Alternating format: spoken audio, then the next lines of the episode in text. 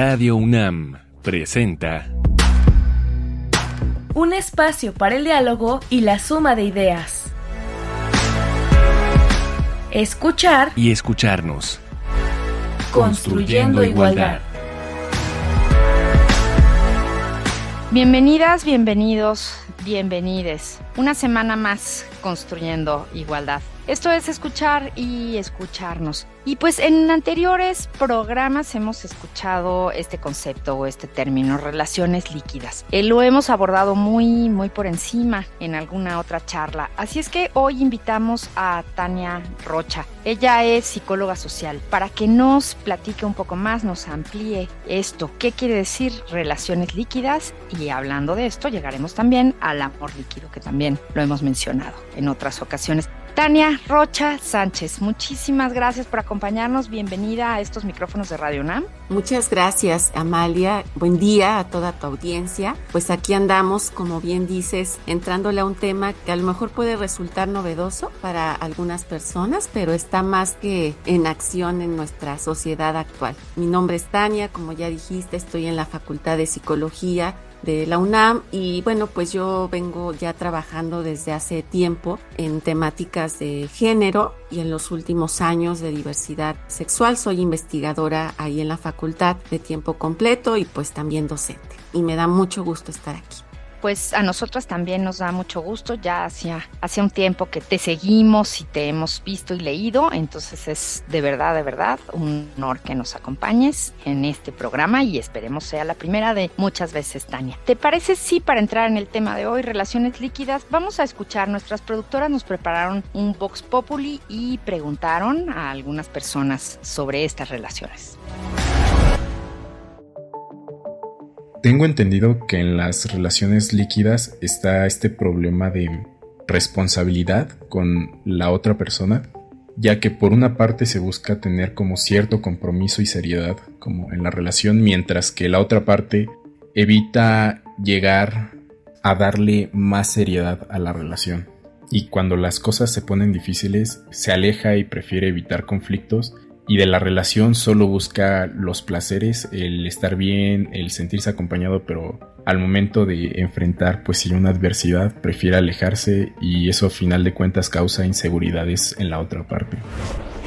Para mí las relaciones líquidas son justamente el Internet de las cosas, todo va demasiado rápido, hay demasiados datos sobre la gente como que llegas a conocer demasiado de la persona en un tiempo muy pequeño y hasta cierto punto como que se agota esta, esta relación y tienes que seguir como en constante descubrimiento, como en constante plática, en constante charla, pero justamente por la inmediatez de las cosas, pues como que llegamos a, a, a destruir estas relaciones de manera fugaz, aunque no sea lo que queremos o lo que buscamos y luego nos arrepentimos. La verdad es que yo no sé qué son las relaciones líquidas, pero lo que me imagino que son las relaciones líquidas son ese tipo de relaciones que no tienen ningún compromiso, que así como el líquido fluyen, que se dejan llevar, que esperen a ver lo que sucede, a ver qué pasa, a ver qué situaciones llegan a suceder como en el ámbito individual, pero nunca se piensa en un ámbito colectivo, nunca se piensa en pareja, y eso pienso yo que son las relaciones líquidas. Bueno, pues yo entiendo que las relaciones líquidas son estas relaciones que se dan actualmente en donde dos personas establecen un vínculo, llegan a involucrarse emocionalmente de forma muy rápida, muy efímera, pero así de rápido como se inicia el vínculo y se hace muy cercano, así mismo desaparece porque las personas no alcanzan a realmente involucrarse y solamente están llevándose por la idealización de la otra persona. Estoy más emocionado por todo lo que creo que me estás dejando ser y descubriendo que realmente darme el tiempo de conocerte. Esa es la diferencia que Andrés Bernaza, por ejemplo, menciona entre cuando te das el chance de conocer a alguien y cuando ya te lo estás tratando para construir algo hay que empezar a conocer antes de construir. Pues ahora sí, esto fue el Vox Populi sobre qué son las relaciones líquidas, pero ahora sí toca entrar de lleno en la definición, Tania. ¿Cómo se podría definir una relación líquida? ¿Qué es? Una relación líquida es una situación que ocurre bastante, pero quizá el término pues es medianamente reciente Y estamos aludiendo a cualquier forma de vincularnos o de, de, relacionarnos, puede ser en el campo de lo amoroso, pero también puede ser en las relaciones de amistad, en las relaciones laborales o incluso hasta en las formas de relacionarnos con los objetos y las cosas, en donde de una u otra manera, digamos, lo que lo caracteriza es la fugacidad, esta idea del uso y del desuso, de no necesariamente pensarlo o, establecerlo como algo a largo plazo, sino que más bien, por así decirlo, obedece a la inmediatez, ¿no? A, las ganas, al momento, a esa idea de, pues, que quieres algo y, y, viene bien en ese momento, ¿no? Pero que está justamente inserto en una cuestión pues más compleja y, más crítica que hace precisamente Sigmund Bauman, que es quien propone el término, que es pensar en esta sociedad moderna o en estas sociedades actuales, cómo vivimos en una época de consumismo, entre otras cosas, y las relaciones líquidas entrarían precisamente en esa idea en donde, por decirlo de alguna forma, pues nos asusta tenemos preocupación ante el futuro, ante el compromiso, quizá ante el hecho de sentirnos como, pues justo adentro de algo. Por lo tanto, insisto, está esta idea de fugacidad. Dices que es reciente. Eh, ¿Estamos hablando de un, de un concepto o de, de un término? ¿De dónde viene?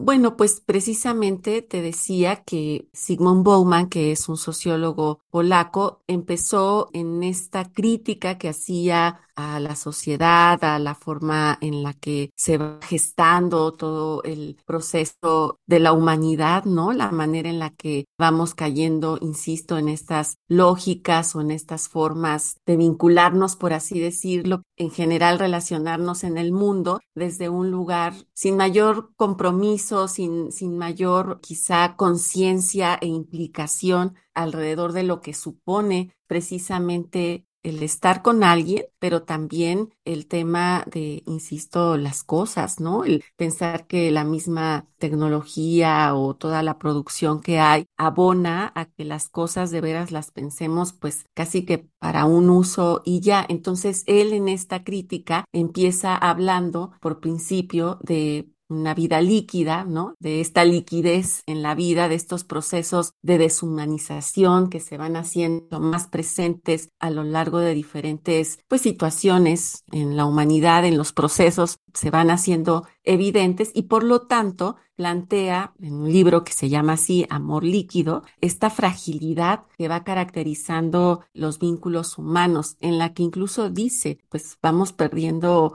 como la habilidad para relacionarnos, ¿no? Se va volviendo todo mucho más superficial y tiene que ver también con esta tendencia individualista que puede haber en las sociedades. ¿Y hace cuánto que se utiliza este concepto? ¿Qué tan nuevo es?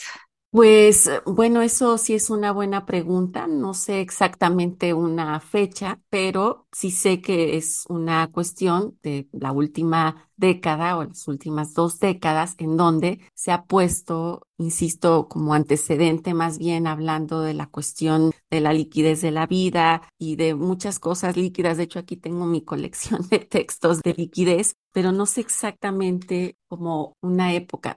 Tania, ¿y hay algunas características para identificar este tipo de, de relaciones? ¿Cómo son en sí o cómo reconocerlas? Quizá uno de los elementos centrales es esta fugacidad con la que se pueden gestar este tipo de vínculos, el hecho de no necesariamente tener una expectativa desde el principio a largo plazo, que haya una, pues como una cuestión incluso hasta más etérea o, banal también alrededor de desde dónde nos relacionamos, ¿no? Algo en lo que insiste mucho Bauman es en pensar que una cosa es lo que podemos quizá desear y otra es como obedecer a esta inmediatez, ¿no? De, ay, ahorita, o sea, tengo ganas de algo. Él, él, habla mucho, por ejemplo, los centros comerciales, cómo están pensados para que en realidad lo que se vuelve repetitivo y disfrutable es saber que por un momento te puedes llevar por esas ganas de,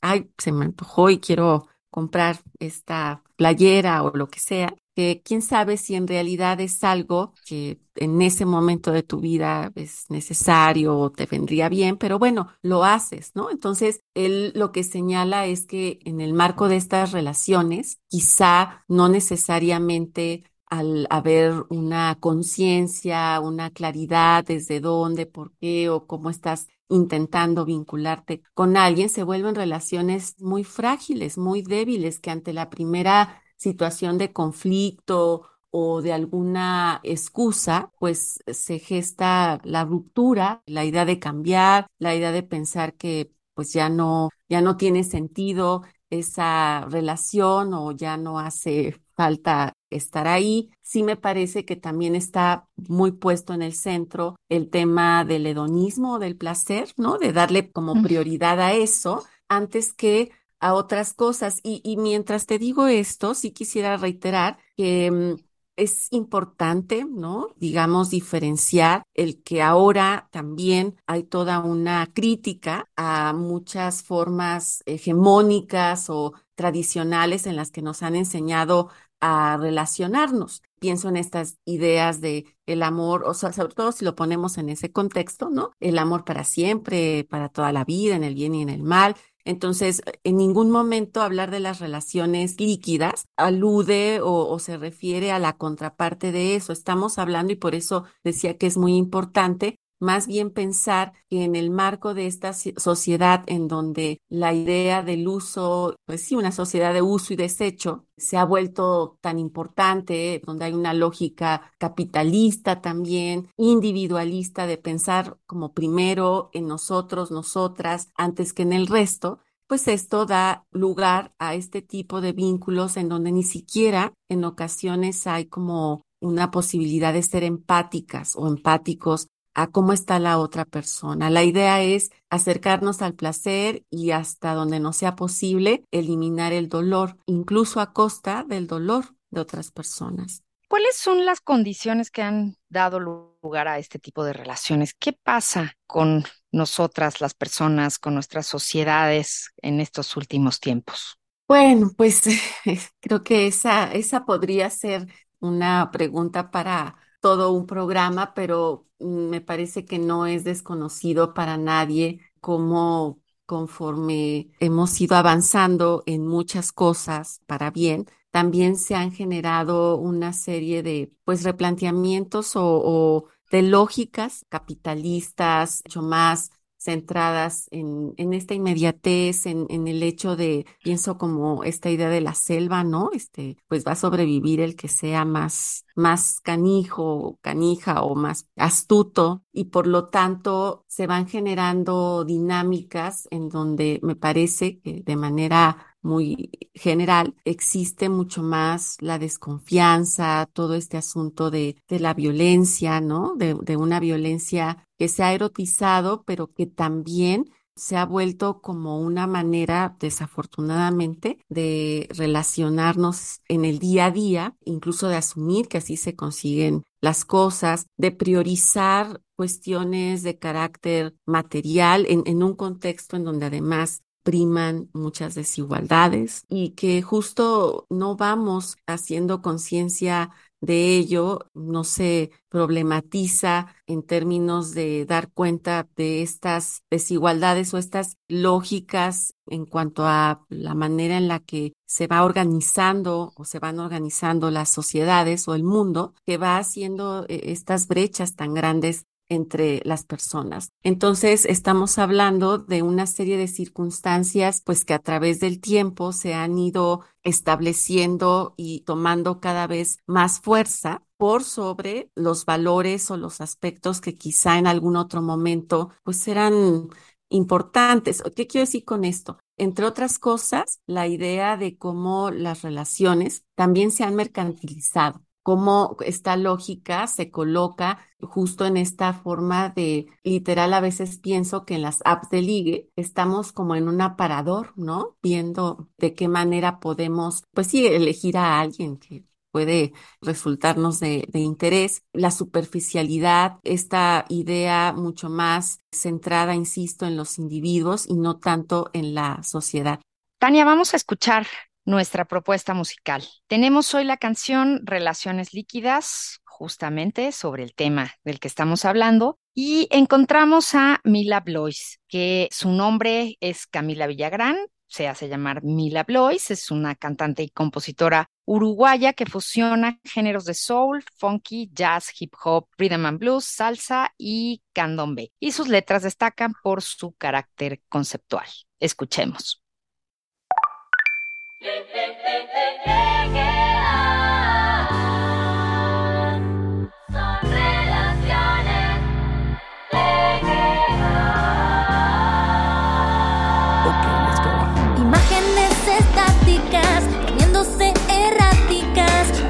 Más felices. Son fotos sin raíces. La gente se acelera en esta nueva era. Vamos a pasar ratos apurando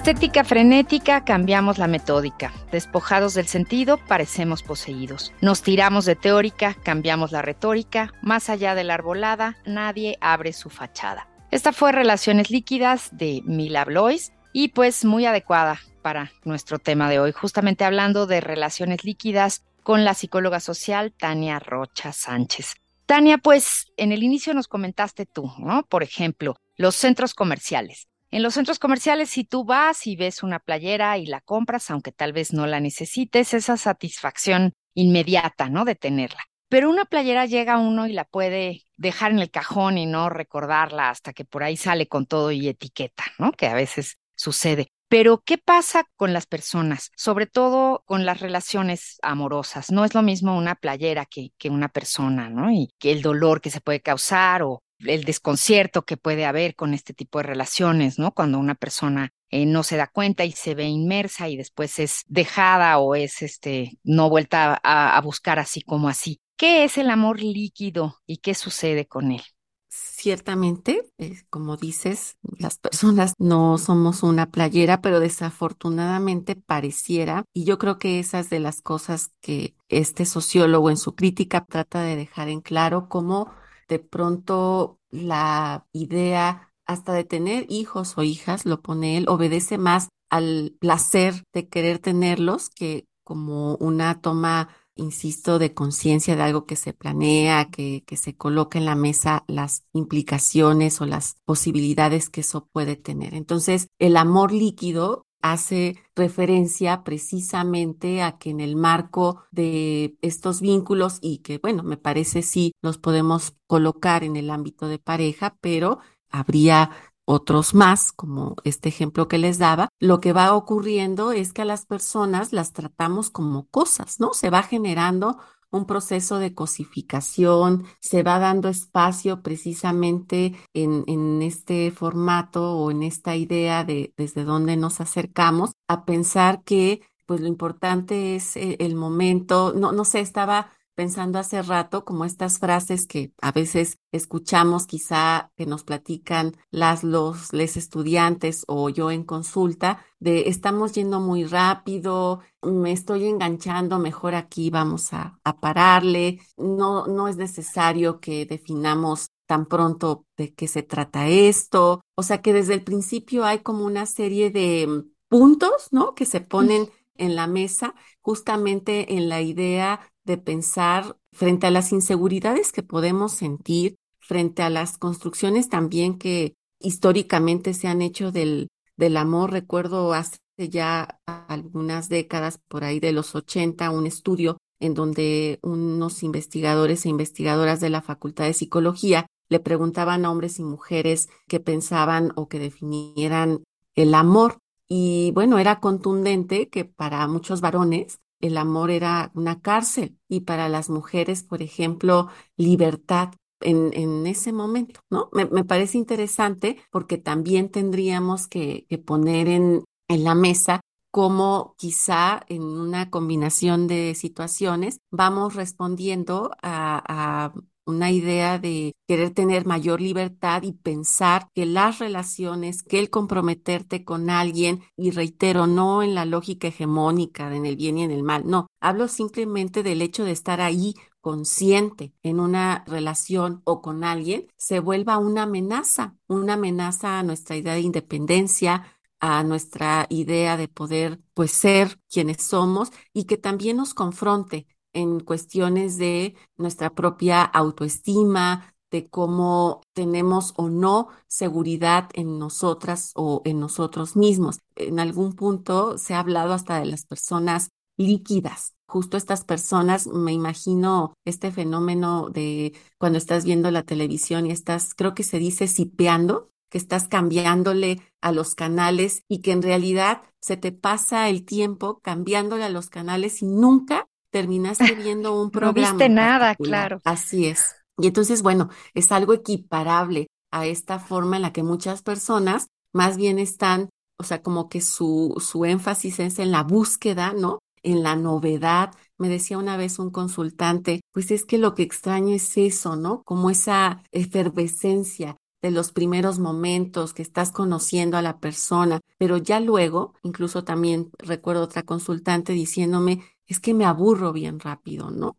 ¿Y cómo vive el amor líquido? ¿Cómo se vive en las diferentes generaciones? Porque no es un asunto de edad, ¿no? No, no son solamente las personas jóvenes, nos toca a, a, todos, a todas. Así es, eh, sí, definitivamente no es una cuestión ni de como característica de personalidad o algún tipo de personalidad o que sea una cuestión generacional. A veces creo que este, estigmatizamos mucho a las juventudes, pero aquí estamos hablando más bien de lo que las transformaciones sociales y los procesos en los cuales las sociedades nos hemos venido organizando han dado lugar o han afectado la manera en la que las personas nos percibimos, cómo entendemos el mundo, incluso todas las inseguridades y falta de habilidades con las cuales nos podemos vivir para gestionar en general el tema de los afectos, ¿no? En específico de, de nuestras emociones y de lo que se va generando en esta relación con los, las demás. Entonces, puede ser desde una persona joven hasta alguien no tan joven que la idea del compromiso, la idea de tener esa novedad, esa infusión de juventud, de placer, pues sí, esa explosión de emociones, como ese cóctel de adrenalina que nos pueden generar estas interacciones más fugaces, se vuelva literalmente hasta una adicción. Y entonces, claro, creo que sí será distinto en las generaciones, quizá la mía o hacia atrás, pues que todavía traemos algunos esquemas muy aterrizados de cómo supuestamente tendrían que ser las relaciones y hasta medir el éxito o el fracaso de las personas a la luz de cuánto duran esas relaciones, reiterando que pues el que duraran un montón no significaba que hubiera algo exitoso en ellas, pero quizá también en el tema de las juventudes sí creo que sería importante poner en la mesa la cuestión de la desesperanza que hoy acompaña a muchas juventudes, ¿no? La incertidumbre, la idea de no tener un futuro claro, insisto, también un ambiente muy hostil, muy utilitario hasta en los trabajos, de tal suerte que a la hora de pensarse en las relaciones amorosas, pues esto también se reproduzca ahí y quizá en la inmediatez que hoy también las cuestiones de la virtualidad y demás nos permiten, pues que se abra el campo para que esto se recree una y otra vez. Pues muchísimas gracias, Tania, por haber estado hoy con nosotras en este programa. Pues yo creo que hay que darse el tiempo, hay que amar con calma, hay que escuchar, ¿no? Y hay que conectar y, y conocer con calma, dejar un poquito de lado esta, esta inmediatez, podría ser, ¿no? Una buena reflexión final. Muchísimas gracias por acompañarnos en este programa.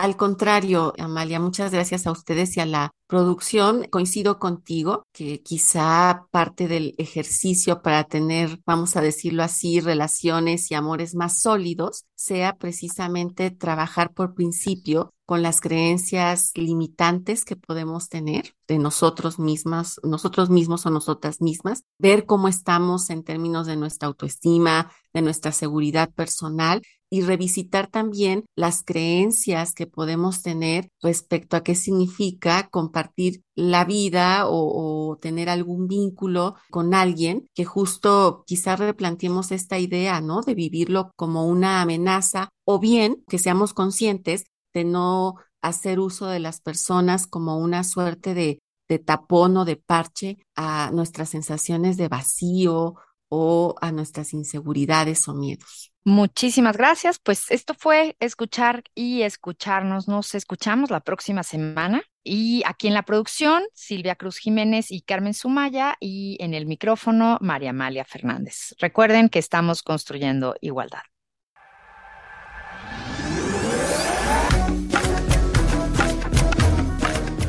Palabrascopio.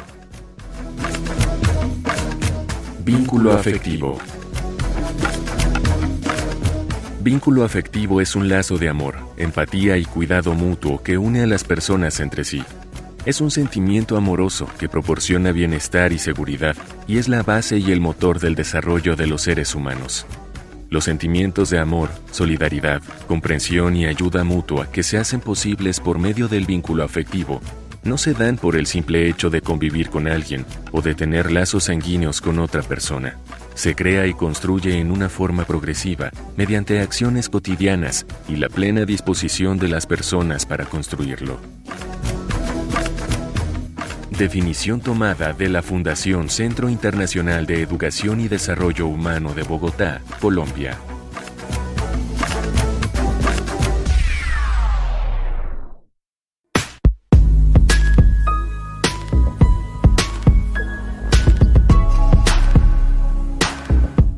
Radio UNAM presentó Escuchar y escucharnos. Construyendo Igualdad. Para entendernos, Todos todas y todes.